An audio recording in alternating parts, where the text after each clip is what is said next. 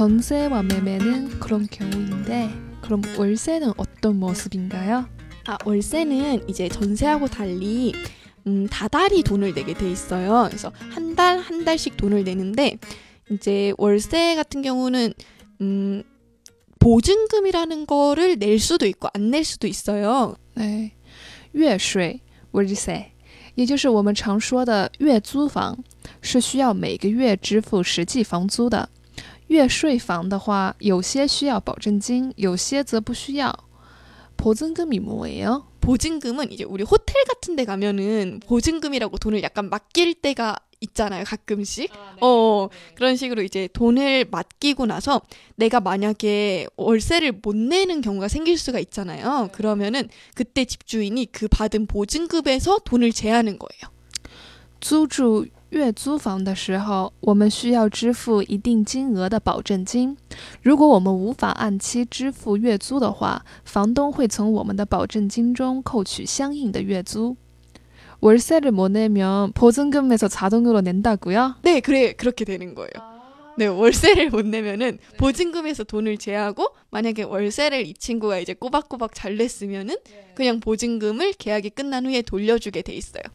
啊，当我们不继续租住下去的时候，房东会退还给我们这笔保证金。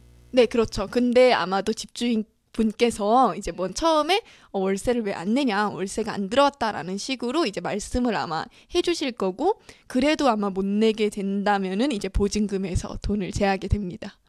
네. 그래서 이 보증금 돈까지 다 까먹으면은 이제 내쫓기게 되겠죠.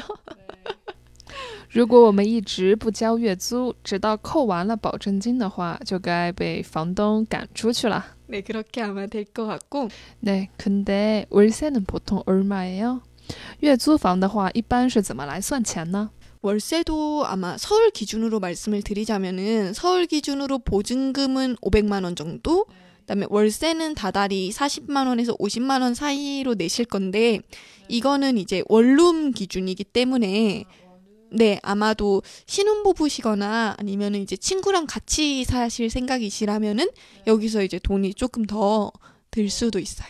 对，一般来说，首尔地区的房租以 one room 个人套房的基准来说，保证金是五百万韩币，折合人民币是三万元。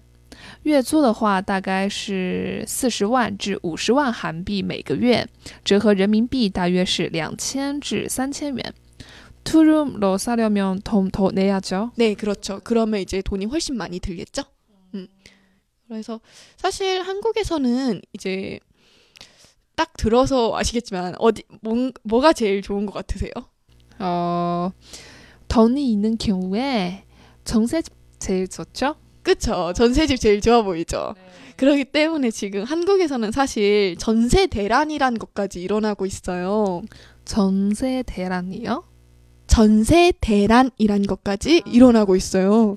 전세 대란은 무슨 뜻이에요?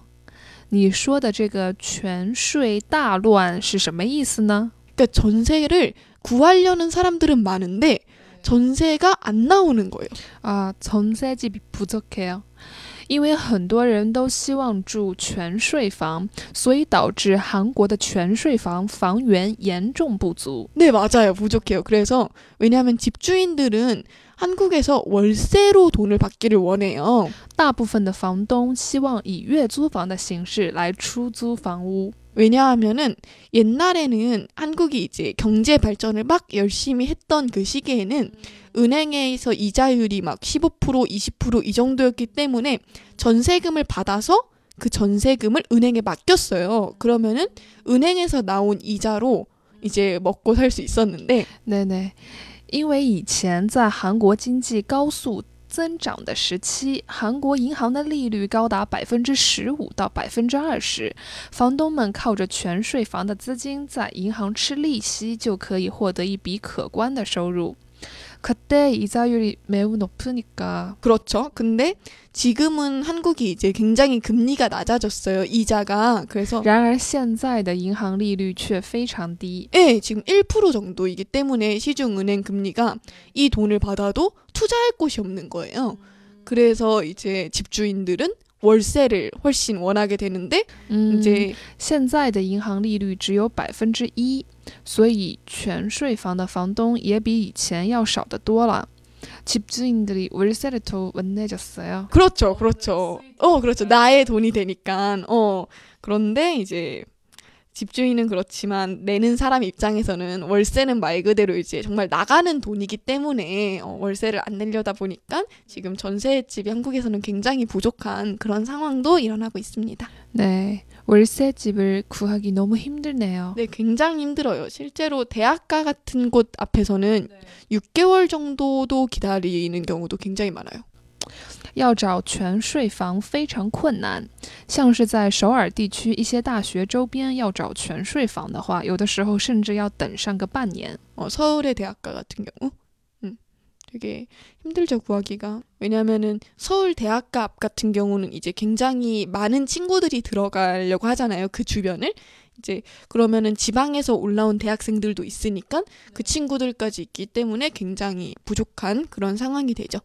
그래서 요즘 나온 게 실제로 그래서 반전세라는 것도 반정세? 네 그것도 이제 한국에서 나오고 있는데 반정세는 뭐예요?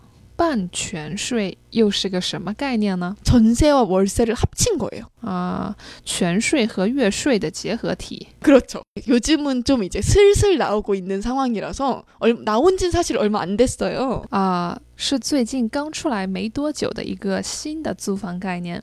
작년부터 나온 말이에요。 예, 최근에 나온 개념이에요. 이제 전세를 구하려는 사람은 많은데 전세가 없기 때문에 이제 나온 개념이 반전세라고 해가지고 원래 아까 제가 월세 보증금이 보통 500이다 뭐 이 정도로 말씀을 드렸었는데 그 금액을 훨씬 올리고 대신 월세를 내는 다달이 나가는 돈은 10만 원에서 20만 원 정도로 줄어드는 啊，무슨말인지알게됐어요。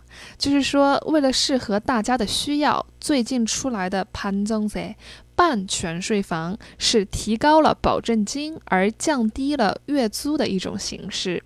半全税房的月租大概在十万韩币至二十万韩币，折合人民币六百至一千元左右。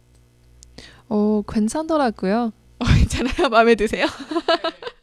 예, 그래서 이런 경우도 많아요, 요즘은. 어, 반정세 같은 주거 형식이 요즘 서울이나 지방에서 많이 나타나고 있어요. 现在韩国的半全税房多吗？ 어, 저의 생각으로는 일단 서울은 사실 반전세가 굉장히 좀 활발하게 지금 나타나고 있어요. 그런데 이제 지방으로 가면 갈수록 실제로 이렇게 수요가 별로 없는 거죠. 내가 굳이 전셋집을 구해야 되거나 뭐 왜냐면 서울에 사실 가는 거는 일자리나 학교 때문에 가는 건데 지방으로 오면 올수록 이제 그런 게 좀 줄어드니까 그래서 반전세가 아직까지는 지방에 없지 않을까라고 보는데 주- 시간이 지날수록 좀 많아지지 않을까요? 저는 그렇게 생각을 합니다. 对对现在全半税房主要还是活跃在像首尔这样人群集中的地区，地方上还是很少能够见到的。 但是随着时间的推移，相信半全税房这样的居住模式将会越来越普及。好了，这期节目就聊到这里，下期我们再来继续聊聊韩国人的居住现况。也希望听众朋友们，不管你现在身在何方，都可以安心的居住。我们下期再见喽！ 네, 오늘 감사합니다.